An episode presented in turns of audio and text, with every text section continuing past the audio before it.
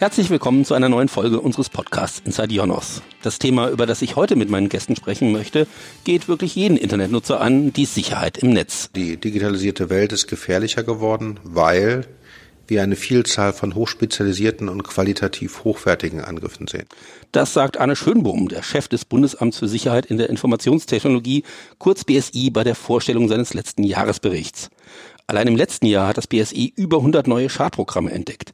Aber auch für Eltern und Kinder spielt das Thema Sicherheit eine wichtige Rolle. Noch einmal, Anne Schönbrunn. Man kann auch im Rahmen der Eigenverantwortung die Frage stellen, was machen meine Kinder eigentlich ständig auf dem Handy oder auf dem iPad? Ist das eigentlich in Ordnung, was sie machen? Ist das altersgerecht noch? Oder muss ich da nicht bestimmte Einstellungen vornehmen? Und das ist ein Bestandteil der Eigenverantwortung, die man hat, so dass man selber auch sich hier aktiv darum kümmert und nicht nur darauf hofft, dass alle anderen schon alles richtig machen werden.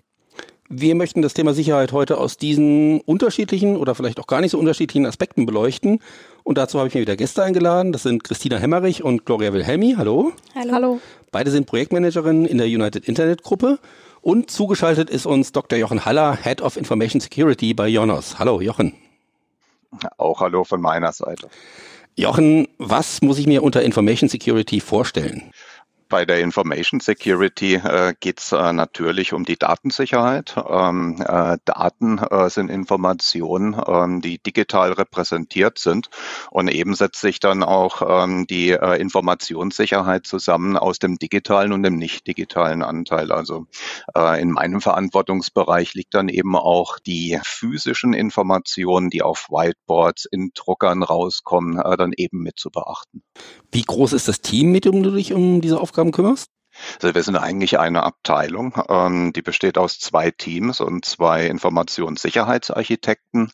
Ähm, ich fange vielleicht mal ähm, bei der Beschreibung kurz mit den Architekten an. Die bauen jetzt nicht unbedingt physische Häuser, aber ein Informationssicherheitsarchitekt, äh, der schaut eben, dass wir methodisch umfassend äh, quasi unser Haus auch äh, in Bezug auf Sicherheit sauber halten die äh, schauen, dass sichere Softwarearchitekturen verwendet werden, die unterstützen äh, die Kollegen, die was entwickeln, die Systeme betreiben, äh, dass die das eben fundiert methodisch auch sicher tun.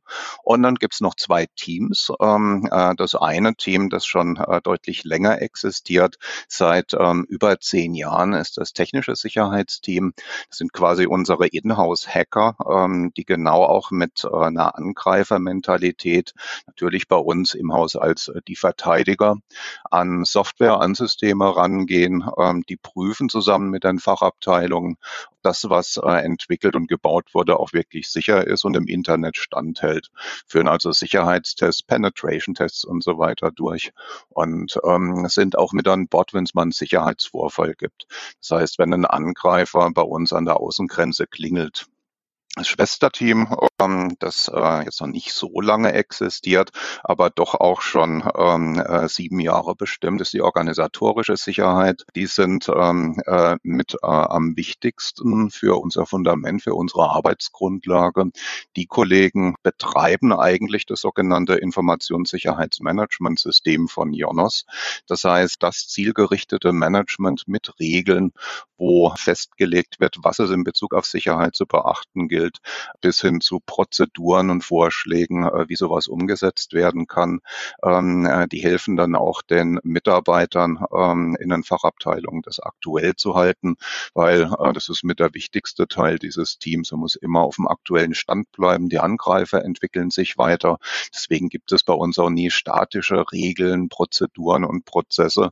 Wir gehen dann immer mit der Zeit ähm, und schauen natürlich, dass wir nicht nur reaktiv unterwegs sind, sondern auch mal vor die Angriffe Angriffswelle kommen und präventiv ähm, äh, da ein paar Schritte vorneweg sind.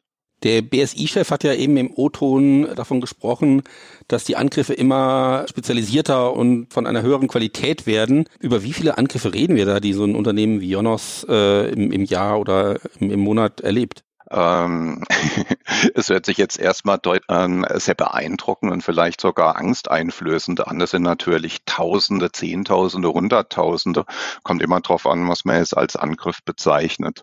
Ähm, äh, was der BSI-Chef äh, an der Stelle meint äh, mit spezialisiertere Angriffe, ähm, äh, sind ähm, jetzt ohne den genauen Kontext zu kennen, vermutlich die, die über Malware-Frameworks wie Emotet Anfang des Jahres 2020 wirklich sehr publik wurden, wo, wo insbesondere viele Stadtverwaltungen offline gingen, weil sie sich über dieses Malware-Framework dann einen Erpressungstrojaner eingefangen hatten und ähm, ihre verschlüsselte IT dann erstmal von den Internetverbrechern wieder zurückerobern mussten. Ähm, das sind tatsächlich relativ spezialisierte Angriffe, die auf den Faktor Mensch abzielen, äh, wo die Security Awareness der äh, Mitarbeiter und jedes Einzelnen eigentlich, der im Internet unterwegs ist, enorm wichtig ist. Äh, aber was wir natürlich auch haben, ist äh, quasi, nennen wir es mal Tagesgeschäft. Das sind die nicht so zielgerichteten Angriffe, die es immer noch gibt, wenn jemand sich mit dem Thema IT und Informationssicherheit zum ersten Mal auseinandersetzt, stolpert er schnell über Scan-Skripte, äh, wo er im Internet dann ähm, nicht so besonders zielgerichtet und eher breitflächig nach äh, offenliegenden Schwachstellen suchen kann. Und äh, diesen Traffic sehen wir natürlich auch. Und auch wenn die ähm, Schwachstellen jetzt nicht äh, bei Jonas äh, offen liegen und ausgenutzt werden können, ähm, äh, kann dieser Traffic dann doch für sogenannte Denial of Service ähm, Situationen sorgen, dass die Verfügbarkeit einfach durch die Menge von den Nachfragen, die reinkommen, dann beeinträchtigt wird. Und dieser nicht zielgerichtete Angriffstraffic, den würde ich äh, in diese ähm, großen Zahlen mit vielen Nullen einfach mal mit reinrechnen. Aber das ist das, was sich jeder, der im Internet äh, Dienste anbietet, ähm, dem er sich stellen muss. Äh, wo auch die Jonas gut aufgestellt ist, um sowas ähm, weitestgehend äh, automatisiert wegzuatmen. Kann man sagen, was jetzt genau die größte Art von Bedrohung für ein Hosting-Unternehmen wie Jonas ist? Sind das diese äh, Denial-of-Service-Angriffe oder irgendetwas anderes? Also Denial-of-Service-Angriffe stellen auf jeden Fall ähm, eine erhebliche Herausforderung, ähm, die jetzt aber ähm, äh, der kreativen Seite eines ähm, äh, Informationssicherheitsexperten nicht allzu viel abverlangt. Ähm, also mit einer der größten Herausforderungen ist tatsächlich als, als größeres Internet- und Hosting-Unternehmen ähm, die eigenen Assets im Blick zu halten, die Azure, das heißt mit äh, Security-Updates versehen zu halten und äh, auch wirklich diesen Überblick lückenlos zu gewährleisten, weil ähm, äh, das ist äh, mit die größte Herausforderung, ähm, äh, das ähm, Internetunternehmen ja ist, ist ja in der Verteidigerposition und muss an allen Stellen alles richtig machen. Während ein Angreifer braucht nur eine Stelle, äh, wo vielleicht ein Patch äh, nicht ordnungsgemäß reingelaufen ist, um diese eine Stelle auszunutzen und äh, reinzukommen ähm, und sich einen Brückenkopf im äh, gehackten Unternehmen ähm, äh, zu verschaffen. Und ähm, genau äh, diese eine Möglichkeit gar nicht erst entstehen zu lassen, ist somit die größte Herausforderung. Du hast ja eben gesagt, äh, ganz wichtig bei den Angriffen ist auch der Faktor Mensch. Das heißt, das betrifft bei uns ja die Mitarbeiter. Was tut ihr als Information Security, ähm, um Mitarbeiter vor solchen Angriffen zu schützen, beziehungsweise ähm, eine entsprechende Aufmerksamkeit zu schaffen? Ja, das beginnt tatsächlich äh, mit dem Top-Management eines Internetunternehmens, weil äh, gerade in einem technisch orientierten Unternehmen, was Internetdienste anbietet, da wird gerne mit technischen Mitteln gegen technische, vermeintlich technische Bedrohungen vorgegangen, wie zum Beispiel eine Malware wie das genannte Emotet. Ähm, funktioniert auch, aber nur bis zu einem gewissen Grad, weil wenn ein äh, Benutzer, der letzten Endes mit äh, einem System arbeitet und äh, intern und Kundendaten prozessiert, ähm, dann auf ähm, einen äh, gefälschten Link oder eine Internet-Trickserei klickt, ähm, kann man das technisch einfach nicht unterbinden. Und dann ist dieser erste Brückenkopf geschaffen. Äh, also wir beginnen tatsächlich vom Top-Management an mit Security Awareness-Maßnahmen, ähm, das Bewusstsein zu schaffen, dass es ähm, Bedrohungen aus dem Internet gibt, dass die nicht rein mit technischen Maßnahmen zu beheben sind und dass es dazu Methodiken wie E-Learning zum Beispiel ähm, äh, eine sehr effiziente, ähm, aber äh, nur zum Teil effektive Methode, ähm, dass die etabliert wird, um eine Basisabdeckung erstmal zu erreichen was Security Awareness angeht. Ähm, wo ich durchaus stolz drauf bin, ist unser äh, inzwischen recht mannigfaltig, mannigfaltig gewordenes Angebot an Classroom-Trainings, die wir für die Mitarbeiter anbieten.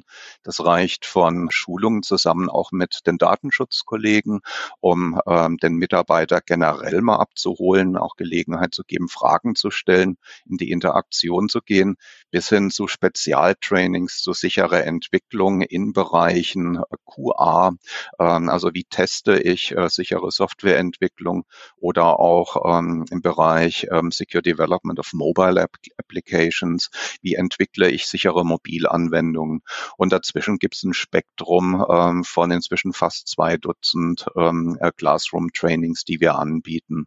Abgerundet wird das Ganze durch Veranstaltungen, die wir intern durchführen und die Sicherheitsorganisation stärken. Denn Sicherheit geht im Grunde genommen jeden an. Jeder äh, Mitarbeiter, Führungskraft in Jonas trägt dazu bei, ähm, in seinem direkten ähm, Umfeld äh, der Sicherheitsverantwortung nachzukommen. Und äh, quer über das Unternehmen verteilt gibt es Sicherheitsrollen, ähm, die wir zusammenbringen, die dann nochmal deutlich spezifischer ähm, in ihren äh, Bereichen, Abteilungen und so weiter, wo sie untergebracht sind, dann nochmal eigene Programme aufsetzen können. Aber wahrscheinlich kann man äh, Sicherheitslücken ja nicht alleine im eigenen Unternehmen bekämpfen, sondern ihr müsst sicher auch mit anderen Partnern zusammenarbeiten. Wie sieht das aus?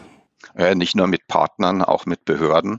Ähm, tatsächlich ähm, ist die Security ähm, Community eine durchaus interaktive und ist auch sehr kollegial aufgestellt.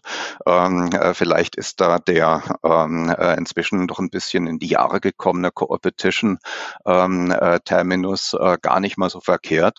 Also auch Unternehmen, die eigentlich produktseitig äh, konkurrieren und im Wettbewerb stehen, da hilft man sich dann auf der Informationssicherheitsebene durch durchaus, teilt Informationen über neue Angriffsmethoden oder Angriffswellen, die gerade unterwegs sind. Wenn man dann äh, Malware-Kommunikation äh, bei einer sogenannten forensischen Analyse, also wenn man äh, ein bisschen tiefer einsteigt in die Malware, dann mal untersucht und feststellt, ähm, äh, dass da äh, Verkehrspattern in Richtung eines Konkurrenten gehen, dann informiert man sich auch gegenseitig und äh, das geht heutzutage so weit, dass es auch tatsächlich ähm, auf Open Source Basis äh, aufgesetzte Netzwerke von sogenannten Threat Intelligence Austausch gibt. Das sind Systeme, ähm, die nach einem gewissen technischen Standard dann äh, automatisiert Informationen ähm, über Angriffsmuster, Angriffspattern und bösartige Dateien austauschen. Und das sind dann auch nicht nur Wirtschaftsunternehmen, sondern auch die Behörden mit angeschlossen. Das heißt zum Beispiel ZERT-Einrichtungen, Computer Emergency ähm, äh, Response orientierte Einrichtungen, die es auch äh, vom, ähm, vom Bund gibt, also vom BSI quasi betrieben. Äh, die sind auch in den Netzwerken teilweise mit dabei. Vielleicht zum Schluss noch eine Frage. Ähm, was war der Angriff, der dich in den letzten Jahren so am meisten zum Schwitzen gebracht hat? Ja, das sind tatsächlich eher die zielgerichteteren, muss ich sagen. Ähm, äh, generell sind wir, was präventive und ähm, reaktive Sicherheitsmaßnahmen angeht, inzwischen gut aufgestellt. Das äh, zeigen auch ähm, Reifegradmessungen, die wir nach standardisierten Mustern durchführen. Ähm, aber gerade die, die Angriffe, die auf den Menschen schlechthin abzielen, äh, das genannte Emotet, äh, das hat doch die eine oder andere spannende Situation mal hervorgerufen. Insbesondere insbesondere wenn dann ähm, ähm, im Falle Emotet zum Beispiel ähm, abgegriffene E-Mail-Schnipsel verwendet werden und man dann doch festgestellt hat, dass der eine oder andere Mitarbeiter in der Schlüsselposition nicht äh, security-aware genug war ähm, und ähm, dass man sich dann auch auf der technischen Ebene, nicht nur auf der organisatorischen Ebene äh, gegen die ähm, äh, neuen technischen Möglichkeiten der Malware dann zeitgleich wappnen musste. Ähm, natürlich gibt es auch ähm, äh, andere äh, Angriff, äh, äh, andere Angriffsmuster, die gegen ähm, zum Beispiel Open Source Libraries wie OpenSSL gehen. Was den äh, verschlüsselten Webbrowser-Traffic sicherstellt, wenn da eine Lücke drin ist, wie Heartbleed zum Beispiel vor einigen Jahren. Ähm, äh, das sorgt dann auch für äh, leicht erhöhte Pulswerte, ähm, äh, weil am Ende hat man dann eine recht geringe Vorwandzeit, wenn sowas rauskommt, kann nicht warten, bis äh, kommerzielle Tools wie für die äh, meisten äh, anderen Software- und Internetunternehmen ausreichend sind, dass die am Start sind. Und da muss man dann ad hoc dann doch mal eben was Eigenes implementieren, die eigenen Außengrenzen auf Verwundbarkeiten abzuklopfen. Vielleicht jetzt wirklich die aller, allerletzte Frage. Wir haben ja jetzt über äh, Sicherheitshinweise gesprochen, die äh, vor allem Unternehmen betreffen oder uns als Webhoster. Ähm, was wäre der wichtigste Tipp, den du den Internetnutzern äh, zu Hause mitgeben würdest? Wenn ich ähm, äh, nur eins mitgeben dürfte, dann patchen, patchen, patchen. Ähm, also tatsächlich mehr als die halbe Miete ist es, ähm, wenn man sich mit äh, einer gewissen Kompetenz eines guten Fundaments von Software im Internet bewegt. Ähm, wenn das Betriebssystem gepatcht ist, der Webbrowser gepatcht ist ähm, äh, und wenn man vielleicht nochmal an die Firmware äh, des verwendeten Rechners denkt, ähm, das ist mehr als 50 Prozent. Wenn ich da noch was hinterher schummeln kann, äh, als zweiten großen Tipp, ähm, einfach mal die Möglichkeit nutzen, die die Internetanbieter teilweise optional anbieten, äh, da insbesondere was die Authentifizierung angeht, ähm, äh, auch mal einen zweiten Authentifizierungsfaktor aktivieren, weil ähm, Passwörter, äh, wir mögen sie alle überhaupt nicht. Es gibt aber einfach noch keine Silver Bullet, die das Passwort ersetzen wird. Und ein, äh, ein sogenannter Keylogger, also ein kleines Stück Malware, äh, die die Tastatureingaben mitschneidet. Dem ist es egal, ob man ein starkes oder ein schwaches Passwort verwendet, aber mit einem zweiten Faktor durch eine sogenannte Authenticator-App oder die ähm, jetzt gerade populärer werdenden Hardware-Keys ähm, nach dem FIDO-Standard. Ähm, das sind die Dinge, die ich jedem ähm, äh, Internetnutzer ans Herz legen würde. Leider war die Verbindung zum Schluss sehr schlecht, das bitten wir zu entschuldigen, aber vielen Dank, Jochen, für diese Tipps und die spannenden Einsichten in die Hosting Security bei Jonas. Gloria und Christina, ihr geht das Thema Sicherheit ja ganz anders an, nämlich in Schulen. Um was geht es bei eurem Projekt? Ja, wir haben ähm, uns das ein bisschen zur Aufgabe gemacht, an Schulen zu gehen. Die letzten zwei Jahre waren wir in der siebten Klasse jeweils an einem Gymnasium hier äh, in der Umgebung von Montabaur. Da hatten wir einen Workshop aufgestellt mit ähm, Kollegen zuvor, der ging wirklich vier Stunden lang und haben mal versucht, mit den Kindern die sozialen Medien durchzugehen. Sprich, ähm, was ist gerade so der Trend bei den Kids? Ähm, und haben auch hier versucht, einfach die Erfahrungen aus denen rauszubekommen. Und äh, auch hier die Gefahren, sowohl jetzt durch andere Nutzer als auch durch Datenschutz oder ähnliches, einfach mal durchzugehen und denen es zu erklären, wie gefährlich das eigentlich auch alles ist. Ihr habt ja eigentlich einen ganz anderen Job hier im Unternehmen als Projektmanager. Wie seid ihr zu dem Thema gekommen? Also es gab interne Ausschreibungen, ähm, wer sich beteiligen möchte, wer da Interesse dran hätte, an Schulen zu gehen und genau äh, dieses Thema da ähm, ja, vorzustellen und mit den Kindern das durchzugehen oder den Schülern.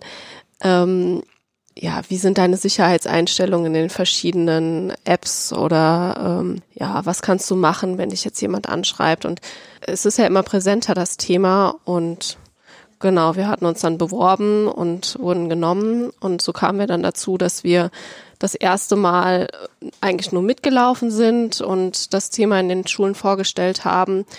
Und bei dem Feedback der Schüler und dann auch nochmal, als wir mit dem Lehrpersonal gesprochen haben, ähm, ja, kam uns dann die Idee, dass wir das Ganze auch noch ein bisschen ausweiten könnten. Wie Gloria gerade schon gesagt hat, waren wir am Anfang nur in den siebten Klassen wir wollen das jetzt noch erweitern äh, für die fünften Klassen, weil wir sehen einfach, dass da auf jeden Fall Potenzial ist, dass man da viel früher ansetzen kann, um präventiv reinzugehen, wirklich ähm, bevor die sich anmelden ähm, bei den verschiedenen Social Media Plattformen oder sich die Apps runterladen, dass wir denen dann vorher sagen, okay, gut, wenn ihr euch da jetzt anmeldet, dann solltet ihr auf das, das und das achten.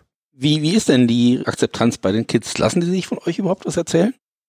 Also ähm, wir waren ja jetzt zwei Jahre in Folge an derselben Schule, da hat man so einen schönen Vergleich eigentlich. Im ersten Jahr, wo wir wirklich noch nur mitgelaufen sind und hier unsere zuvorigen Kollegen unterstützt haben, da hat man noch gesehen, da konnten wir ihnen auch noch erzählen, teilweise, welche Social Media Plattform es gibt und ähm, was man da so alles tun kann. Weil im letzten Schuljahr, wo wir waren, haben wir gemerkt, äh, okay, wir müssen ihnen gar nicht mehr erzählen, was es gibt an Plattformen und was man damit tun kann. Also dieser Wandel, den merkt man unglaublich. Da muss man halt auch in dem Moment dann sich anpassen und ähm, versucht dann auf die Erfahrung zu gehen. Wir, also gerade Christina und ich, wir haben eigentlich sehr positive Erfahrungen gemacht. Also gerade hier bei den Sicherheitseinstellungen, wenn wir denen sagen, ähm, hier das, das beste Beispiel ist WhatsApp. Also die ganzen Kids wissen gar nicht, dass man äh, mit simplen Einstellungen verhindern kann, dass wirklich jeder dein Profilbild, dein Status und äh, ähnliches sehen kann. Da hat jedes Kind auch direkt ähm, die Motivation, das umzustellen. Ähm, wenn wir mit der einfachen Frage ankommen, hier wollt ihr, dass jeder, der eure Handynummer hat, euer Bild, euer Status und alles weitere sehen kann das wird dann auch echt gut angenommen. Und man merkt auch, mit, mit jeder Stunde, die wir da sind, werden die Kinder zutraulicher und die erzählen auch. Gab es da dann auch äh, Berichte, die euch überrascht haben oder sogar erschreckt? Definitiv, ja. Also nicht nur ein. Da musste man dann echt schon schlucken und gucken, äh, wie man dann so drauf reagiert. Im ersten Jahr waren wir darauf auch überhaupt nicht gefasst. Äh, mittlerweile ähm, ja, sind wir da ein bisschen besser drauf vorbereitet, wobei es schon jedes Mal hart ist, wenn die Kinder dann erzählen, dass sie von ähm, älteren Herren angeschrieben wurden oder was sie für Bilder übersendet bekommen haben, ja, dass sie teilweise auch in der Stadt dann verfolgt wurden. Ähm, ja, also das war jetzt im letzten Jahr extrem, dass da ähm, ja die pädophilen Angriffe gestiegen sind. Das war schon das Jahr davor war es mehr auf Mobbing, also da hat man dann auch gesehen, wie das unterschiedlich ist in den Jahren. Und ich will gar nicht wissen, was dann, wenn sich das immer weiter steigert, was dann als nächstes kommen soll. Also gerade wenn, also gerade im letzten Jahr, das war auch so die, die Motivation von Christina und mir, wo wir gesagt haben, wir wollen da mehr machen, wir wollen ähm, auch noch in die fünften Klassen gehen. Also wenn ihr da wirklich zwölfjährige Kinder erzählen, was sie für Bilder zugesendet bekommen oder von wem sie da was geschrieben bekommen, ähm, ich möchte es eigentlich gar nicht aussprechen, was da alles kam.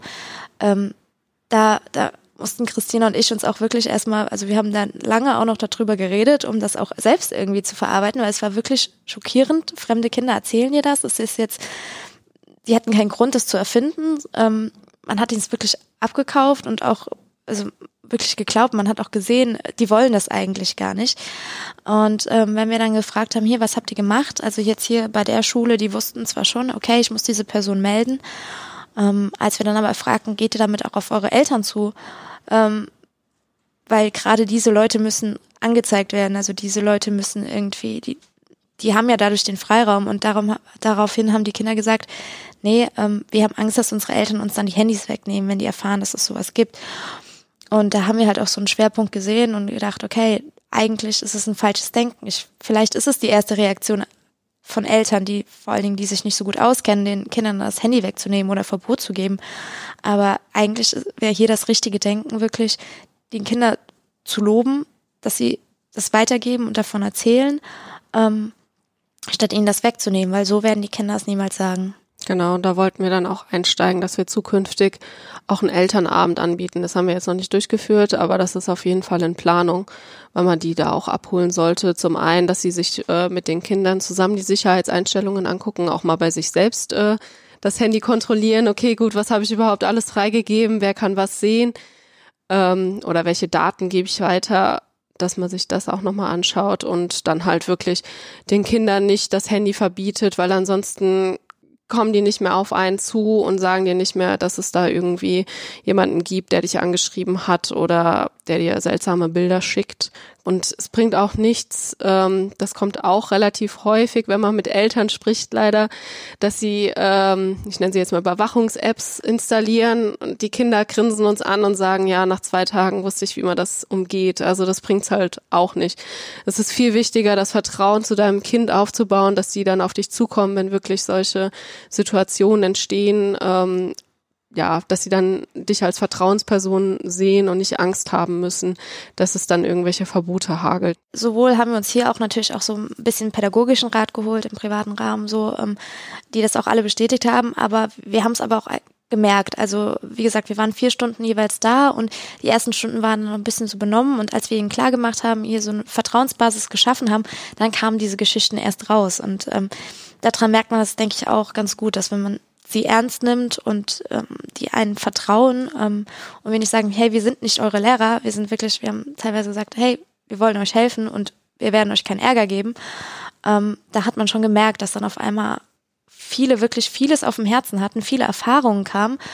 Ähm, der erste hat angefangen, was zu erzählen und dann kamen die Wortmeldungen nur so nacheinander und ähm, die Kinder haben da auch wirklich Bedarf, das zu teilen ähm, und ihre Erfahrungen preiszugeben.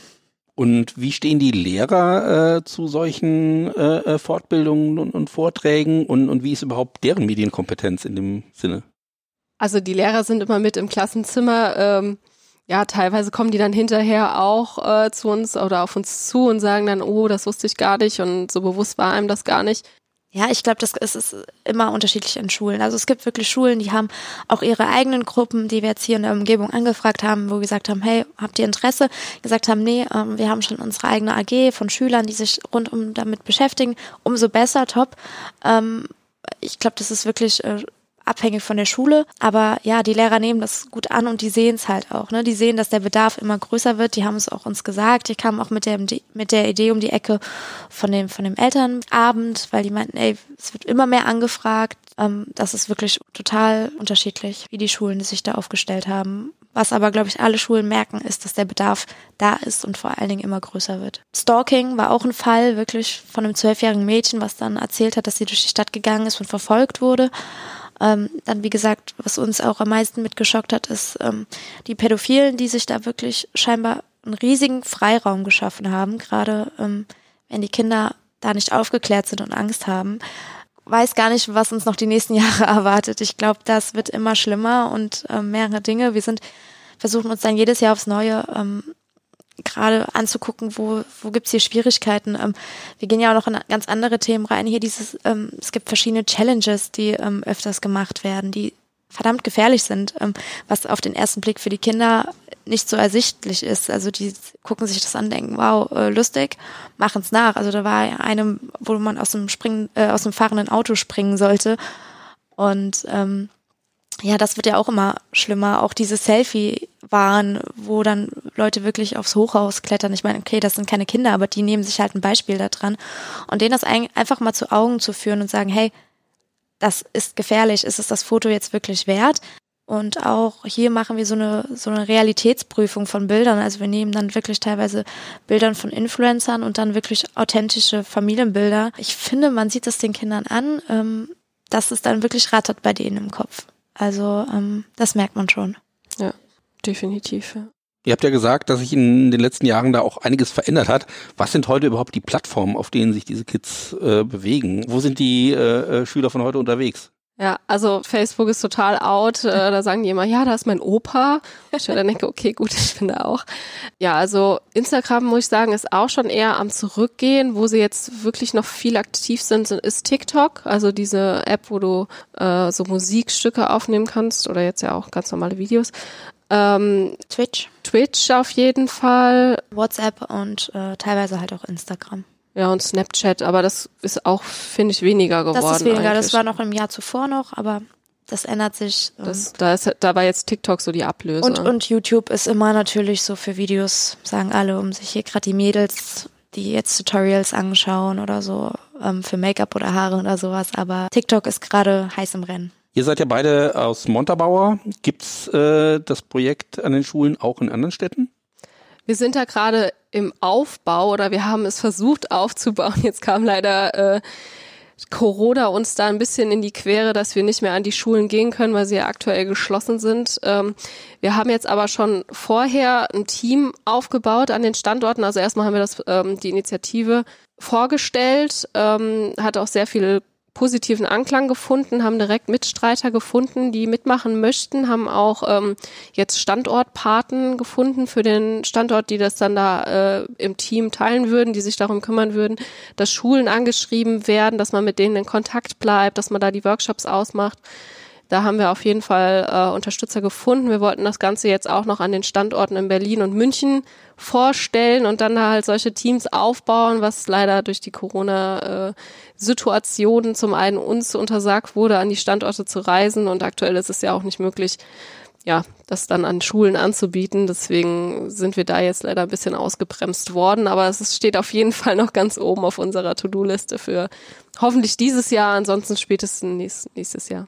Wenn uns jetzt ein Lehrer zuhört, äh, interessierte Schulen können gerne hier in den äh, Kommentaren eine Anfrage posten oder sich direkt bei uns äh, an press.jonas.com melden und dann leiten wir das an euch weiter. Und wir hoffen ja, dass demnächst auch wieder solche Veranstaltungen an Schulen möglich sind. Im Moment sind sie sicherlich erstmal damit beschäftigt, in den nächsten Wochen den Unterricht wieder neu aufzunehmen. Genau, ja. Wir hatten jetzt auch schon äh, bisschen Brainstorming für irgendwelche digitalen Angebote, weil ich meine, wir haben jetzt auch nicht überall in jeder größeren Stadt einen Standort. Deswegen für uns wäre es jetzt auch ein bisschen schwieriger, das zu rechtfertigen. Wie du schon am Anfang gesagt hast, wir sind eigentlich für ganz andere Themen hier angestellt. Jetzt einfach mal so nach Köln, nach Düsseldorf, Hannover oder sonst irgendwo hinzufahren, das wird für uns jetzt ein bisschen schwierig. Deswegen, wir sind jetzt auch durch Corona äh, gezwungen quasi ein bisschen auch in die digitale Welt zu denken und dass wir da dann eventuell demnächst auch irgendwas anbieten können. Aber das ist noch äh, in ganz, ganz kleinen Kinderschuhen. Wenn es da was gibt, tragen wir das gerne nach in den Show Notes unter diesem Beitrag. Vielen Dank, äh, Christina, vielen Dank, Gloria, für diese spannenden Informationen und für dieses tolle Projekt, äh, mit dem wir wirklich, glaube ich, äh, Schulen, Eltern und Kindern ein ganzes Eck weiterhelfen können. Wir freuen uns natürlich wie immer über Kommentare, Anregungen und Fragen, gerne direkt unter diesem Podcast oder auch über unsere Social Media Kanäle. Auf Twitter sind wir unter jonas-de, auf Facebook unter jonas.deutschland und auf LinkedIn einfach unter jonas. Vielen Dank fürs Zuhören und hoffentlich bis bald.